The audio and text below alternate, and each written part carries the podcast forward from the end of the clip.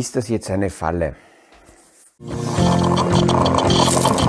Aus dem Kaffeesatz, der Podcast von AL und E Consulting. Aktuelle Kapitalmarkt- und Wirtschaftsfragen verständlich erklärt mit Scholt Janosch.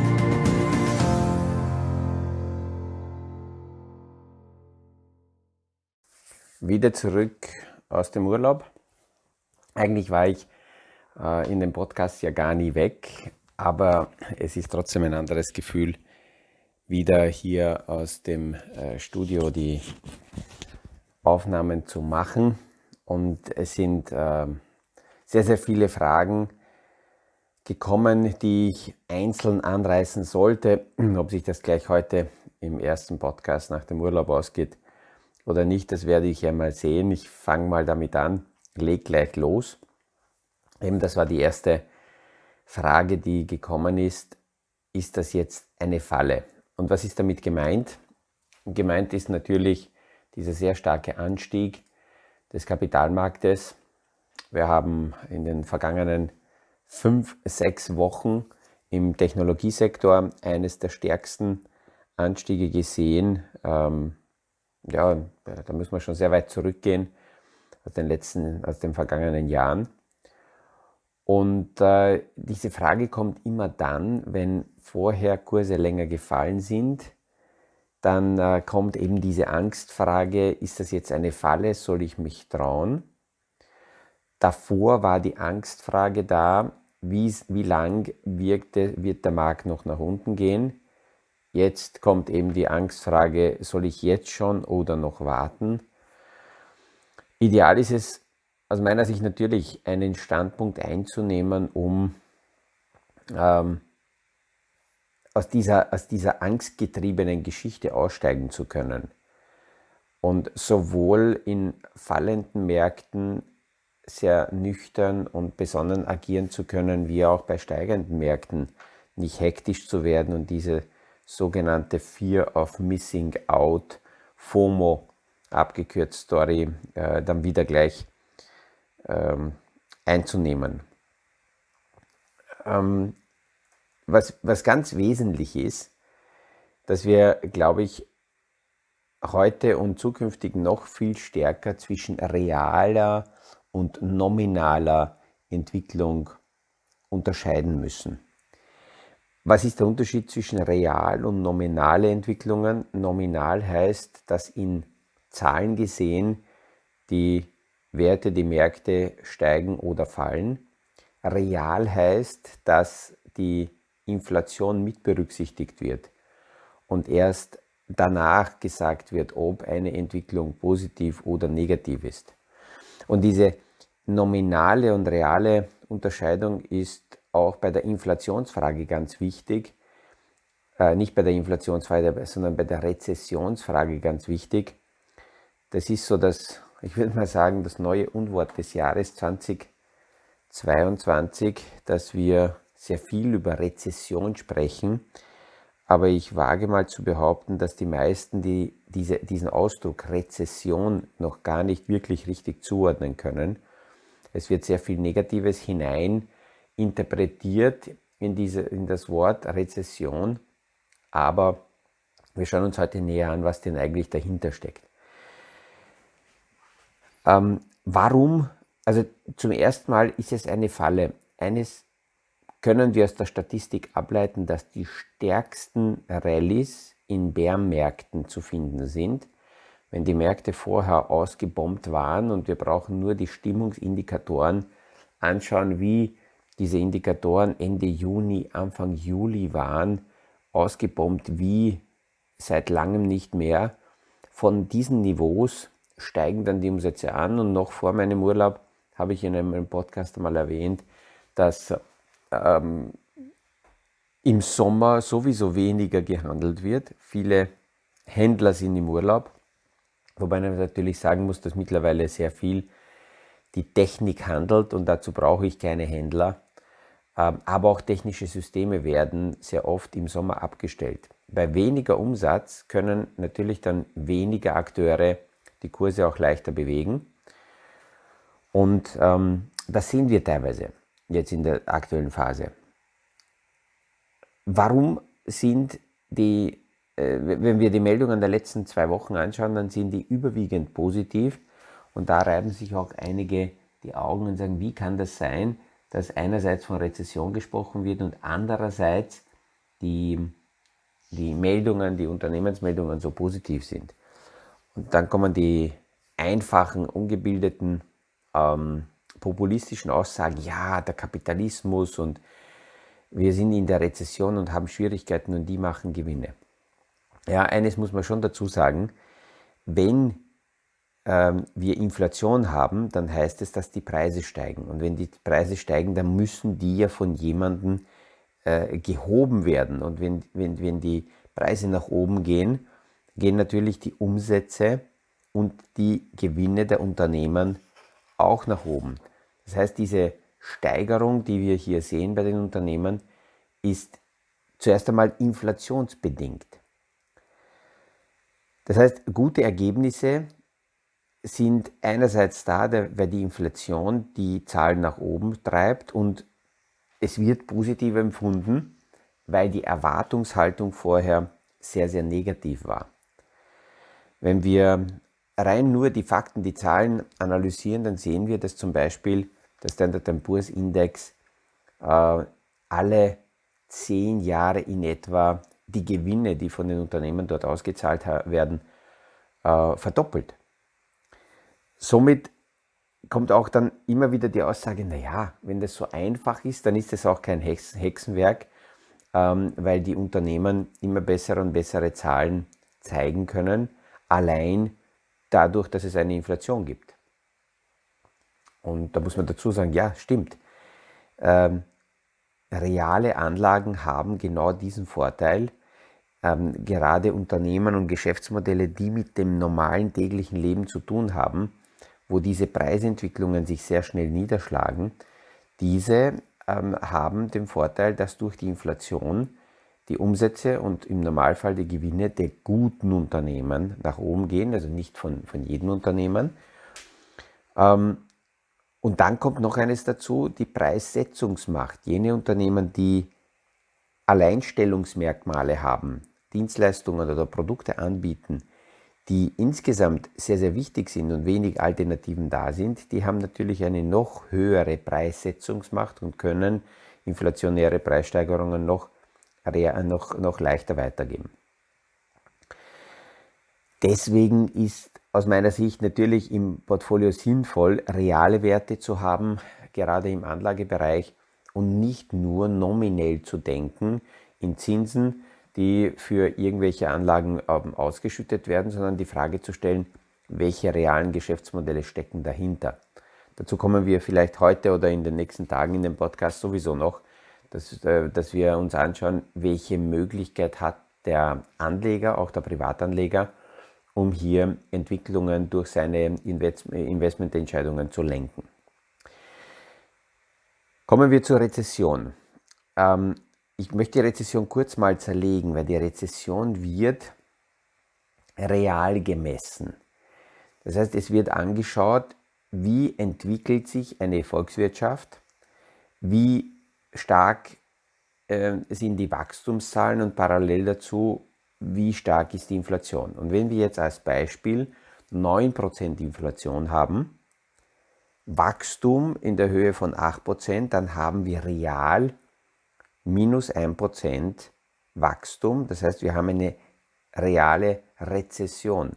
Die Wirtschaft ist aber trotzdem nominell um 8% gewachsen.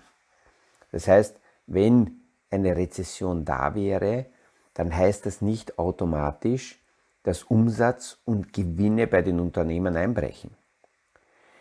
Gerade die, die Jüngeren müssen sich an diese Begriffe noch gewöhnen seit Jahrzehnten haben wir diese Situation nicht gehabt. Wir haben deutlich niedrigere Inflationszahlen gesehen als Wachstumszahlen und somit war das eher immer eine positive Richtung.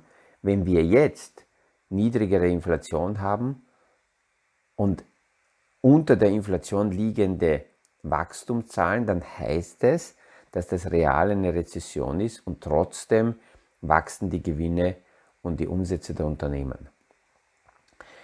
Ähm, das ist auch für die, für die Zentralbanker eine ganz wichtige Geschichte, weil im Moment diese Rezession gefühlt keine Rezession ist, weil, weil, weil die Menschen davon noch nicht sehr viel merken. Und wir werden äh, gleich die amerikanischen Zahlen uns anschauen, die Arbeitsmarktzahlen, die letzte Woche rausgekommen sind am Freitag und die waren sehr entscheidend, weil äh, die amerikanische Notenbank für die weiteren Entscheidungen gerade die Arbeitsmarktdaten für ähm, äh, maßgeblich hält. Jetzt ist auch die Frage, sind wir jetzt aus dem Grob Gröbsten heraus, wenn das alles gar nicht so schlimm ist? Da muss man ganz nüchtern dazu sagen, dass das aus meiner Sicht keiner weiß. Wir wissen nicht, ob nicht irgendwelche ähm, kurzfristigen äh, geopolitischen Entscheidungen und, und Schritte äh, da hineinkrätschen. Aber wenn wir davon ausgehen, dass die Inflation ähm, hoch bleibt, weil die Inflation nicht nur davon abhängt, dass jetzt kurzfristig Versorgungsprobleme da waren und es gibt manche Analysten, die sagen, die Inflation wird zurückgehen, weil die Geldmenge sehr, sehr stark zurückgeht. Ähm, es gibt eine äh, grafische Darstellung. Ich glaube, ich habe es in, den, äh, in der vergangenen Woche in dem Podcast als Thema gehabt, dass wenn wir uns, wenn wir uns anschauen, wie die Geldmenge M2, da gibt es ja mehrere Geldmengen, M1, M3, aber konkret M2 angeschaut wird und M2 wird in manchen Statistiken sehr, sehr stark mit der Inflation in Zusammenhang gebracht. Und immer wenn die Geldmenge M2 gestiegen ist, ist die Inflation zeitversetzt gestiegen. Wenn die Geldmenge zusammengebrochen ist oder zurückgegangen ist, dann ist die Inflation gefallen. Und diese Geldmenge M2 ist nach der Pandemie, nach dem Lockdown mit den ganzen Unterstützungsmaßnahmen, die es gegeben hat, kerzengerade nach oben gegangen. Und speziell nachdem die amerikanische Notenbank Anfang des Jahres die Bremse gezogen hat, ähm, äh, geht diese Geldmenge M2 radikal nach unten. Die heben die Zinsen, äh, kaufen keine neuen ähm, Anleihen mehr auf und ziehen aktiv Liquidität aus dem Markt heraus. Das heißt, da geht die Geldmenge sehr, sehr stark zurück. Aber mir fehlt die Fantasie, dass jetzt kurzfristig dauerhaft die Inflation tatsächlich auch sehr weit zurückgeht, sondern es wird die Steigerungsdynamik ausbleiben, aber die Inflation, äh, die Preise dürften auf dem jetzigen Level ähm, äh, bleiben. Und damit muss man sagen, dass die Notenbanker reagieren müssten, wenn die Inflation hoch bleibt, mit Zinssteigerungen. Das tun sie aber nicht aus den bekannten Gründen. Der, ein, der einzige, der hier tatsächlich etwas tut, das ist ähm, die amerikanische Notenbank. Es gibt so eine Aussage, so eine Schlagzeile im Hintergrund, der Jay Powell will es wissen. Und was will er wissen? Er will es wissen, wie, ähm, wie, wie weit er mit den Zinsen nach oben, oben gehen kann. Folgt ein bisschen dem Paul Volcker, der als ähm, äh, Notenbankchef in den 80er Jahren, Anfang der 80er Jahre, die Zinsen sogar bis auf 15, bis auf 20 Prozent gehoben hat. Wovon hängt das ab, ob das gut ist oder nicht? Naja, das ist immer parallel äh, dazu ähm, äh, die, die, die Beobachtung ganz wichtig, wie entwickelt sich die Wirtschaft. Und im Moment muss man sagen, dass die amerikanische Wirtschaft stark genug ist, alleine wenn wir eben diese berühmten Arbeitsmarktdaten uns anschauen. Äh, zusammengefasst muss man sagen, dass die amerikanische Wirtschaft wieder mal aus dieser Krise 2020 deutlich stärker und schneller rausgekommen ist als sehr viele andere Wirtschaftsräume weltweit. Mit Europa braucht man das gar nicht vergleichen. Die Amerikaner haben alle Jobs, die sie mit der Pandemie und mit dem Lockdown quasi vernichtet haben, wieder äh, geschaffen. Die äh, grafische Betrachtung geht, äh, startet im Februar 2020, das ist also vor dem Lockdown. Da sind sehr viele Arbeitsplätze verloren gegangen, die Arbeitslosigkeit ist sehr stark gestiegen und mit der Öffnung und mit der Normalisierung der Wirtschaft Und man muss auch dazu sagen, dass die amerikanische Wirtschaft sehr stark nach innen gewendet ist, auch wenn die amerikanischen Unternehmen ähm, global tätig sind, haben die eine sehr starke Binnenwirtschaft und sind dann auch mit diesen ganzen Lieferkettenproblemen nicht so stark betroffen wie wir hier in Europa. Ähm, es ist leider so, dass sehr viele globale Themen, die wir in die Hand nehmen, dazu führen, dass wir sagen müssen, ja, wie, wir in Europa sind so die Lucky Loser. Ähm, also ob wir Lucky Loser sind, weiß ich nicht, aber wir sind ein Spielball ähm, und sind viel abhängiger als eben das amerikanische System. Ob das jetzt die Energie ist, ob die ähm, äh, einfachen Produkte sind, die in China produziert werden, ähm, ob China als Absatzmarkt für uns, äh, für europäische Unternehmen ganz wichtig ist. Also es gibt sehr viele Faktoren, die uns hier in dieser Abhängigkeit festhalten. Aber nochmal zurück zu den Arbeitsmarktdaten. Letzte Woche, Anfang letzter Woche, gab es Aussagen von Analysten, dass man hofft, dass die Arbeitsmarktdaten nicht zu stark sein werden. Die Fed würde gern so maximal 100.000 neue geschaffene Jobs pro Monat sehen. Erwartet wurden für Freitag ungefähr 250, 200 bis 250.000 neue Jobs. Und dann kamen die Zahlen tatsächlich raus. Über 550.000 Jobs. Äh, die eine Aussage, die mir da auf der Zunge liegt, ist, dass die Volkswirte und die Analysten seit der Pandemie so sehr permanent daneben liegen mit ihren Erwartungen, sowohl nach oben als auch nach unten, dass das äh, wirkt, als würden die im Blindflug dahin äh, gleiten. Aber auf der anderen Seite zeigen diese starken Arbeitsmarktdaten und die amerikanische Arbeitslosigkeit ist in der Nähe von 3%, wird sogar nach aktuellen Schätzungen unter 3% gehen. Das heißt, man kann sagen, die haben Vollbeschäftigung. Das fühlt sich also nicht an wie eine Rezession. Und der Jay Powell sagt, ja, okay, wir haben eine Rezession, die eigentlich gefühlt keine Rezession ist. Also muss ich die Zinsen weiter steigern, weil die Wirtschaft das derzeit sogar weiter aushält. Es gibt nur zwei kritische Bereiche, die auch hier kurzfristig beobachtet werden, hoffentlich von ihm. Das ist der amerikanische Immobilienmarkt und das sind die Aktienmärkte. Bei den Aktienmärkten brauchen wir ähm, uns keine Fragen stellen. Die, die, die Aktienmärkte sind stark. Die sind sogar so stark, dass diese Erholungsrallye, die wir jetzt sehen, ähm, etliche Notenbanker dazu bewogen hat, äh, den Kapitalmarkt zu warnen letzte Woche und auch zu sagen, liebe Freunde, äh, feiert die Party noch nicht zu früh, weil diese erhoffte Zinswende, dass die Notenbank wieder lockert, wieder Zinsen senkt, wieder Liquidität den Märkten gibt, die wird nicht so schnell wiederkommen, vor allem wenn wir uns anschauen, wie stark die Wirtschaft ist. Also der Aktienmarkt ist sehr wichtig, dass da keine Kollapslaune reinkommt und der Immobilienmarkt. Beide sind sehr wichtig. Warum? Beide haben Auswirkungen auf das Konsumentenverhalten der Amerikaner. Und das ist dann ein sehr heißes Eisen und gerade das Konsumentenverhalten ist in einem Jahr wie 2022, wo im November die äh, Midterm Elections anstehen, ganz eine ganz wichtige Geschichte. Das heißt, somit hat die amerikanische Notenbank sehr viel mehr Spielraum, mit den Zinsen zu arbeiten und die werden, der Jay Powell wird noch weiter nach oben gehen mit den Zinsen, ähm, weil, weil er schauen will, was kann er zumindest in der begrenzten Möglichkeit als Notenbanker mit den Zinsen, mit der Inflation machen.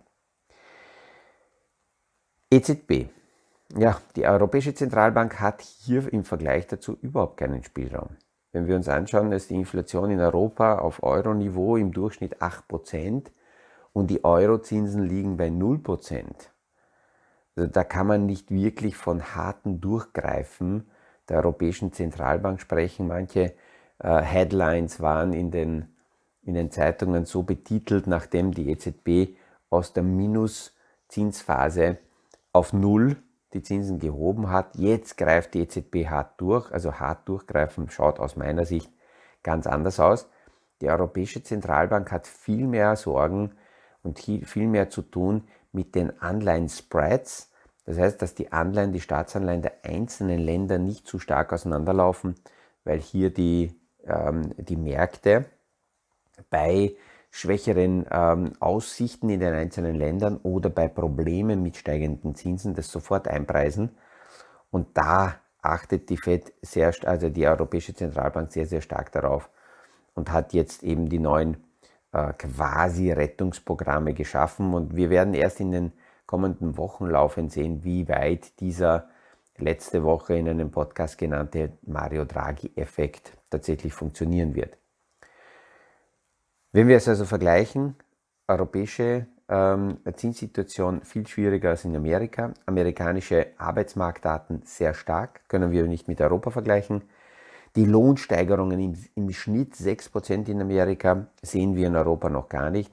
Und somit wird dieser Zinszug Amerika, Europa, Japan weiter auseinandergezogen werden. Vor zwei Jahren waren die komplett nebeneinander, überall Nullniveau. Und jetzt geht das sehr stark auseinander. Amerika kann sich höhere Zinsen leisten. Das zieht natürlich auch global noch mehr Kapital dorthin, stärkt den Dollar. Ja, und damit sind wir bei den nächsten Themen, die ähm, ich dann morgen besprechen werde, weil ich merke, äh, die Zeit ist wieder mal äh, extrem schnell vorbeigegangen und, und so wirklich alle Fragen konnte ich noch gar nicht berühren. Ich freue mich, dass ich wieder da bin. Freue mich, wenn wir uns morgen wieder hören beim nächsten Podcast aus dem Kaffeesatz.